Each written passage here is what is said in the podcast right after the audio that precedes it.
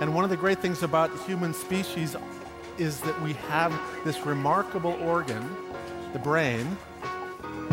La tête dans le cerveau. Biologie, cervelle, synapses, neurosciences, physique. The human brain really is the most unique gift of our species. Avec Christophe Rodeau.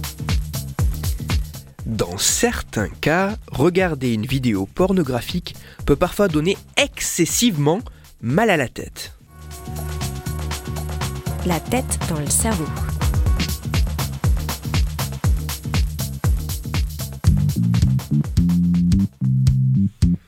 C'est l'histoire d'un homme taïwanais de 40 ans, marié, père de 5 enfants, heureux en couple, satisfait de la vie sexuelle qu'il a avec sa femme et sans antécédents médicaux particuliers, qui vient un jour consulter à l'hôpital pour de violents maux de tête apparus depuis un an et ne se manifestant que dans une situation bien particulière.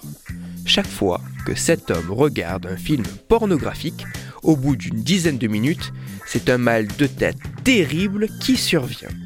Une douleur battante dont l'intensité ne fait que croître, particulièrement au sommet de la tête, au niveau du cou et des tempes.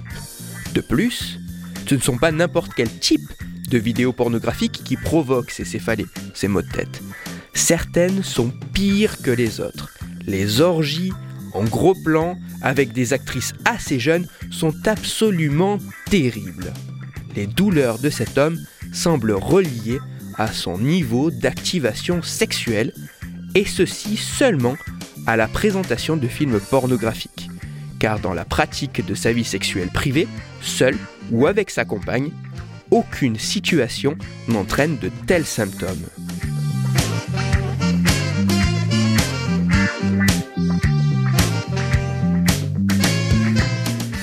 Les médecins interloqués par un tel cas ont réalisé une batterie de tests afin d'identifier l'origine de ce mal bien spécifique.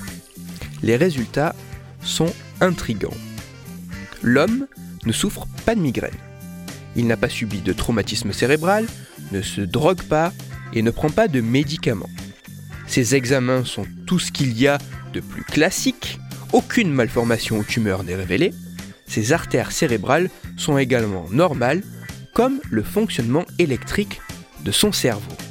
Tout semble bien normal chez ce patient. Normal, oui, mais lorsqu'il ne fait rien.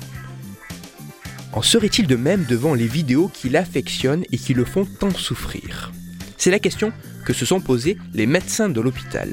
Afin d'y répondre, ils ont placé l'homme devant une vidéo pornographique et alors que la douleur s'installait et s'intensifiait, les médecins ont soumis le patient à un examen permettant de mesurer la vitesse d'écoulement du sang dans les artères intracrâniennes.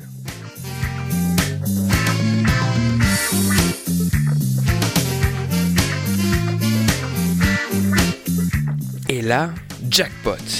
Le sang passe plus vite dans l'artère moyenne gauche comparée à celle située à droite. En cause, vraisemblablement un dysfonctionnement du contrôle neuronal de ce vaisseau du cerveau qui voit son diamètre se réduire, augmentant la vitesse de l'écoulement du sang lié à la sensation douloureuse en réponse à cette excitation sexuelle si particulière.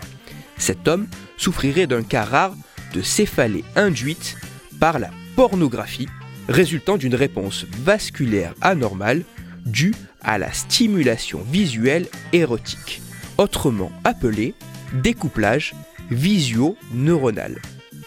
Pour tester leur diagnostic, les médecins prescrivent un médicament jouant sur les mécanismes en question à prendre 15 minutes avant le visionnage de la vidéo pornographique. Et là, miracle, l'homme n'a plus de mal au crâne.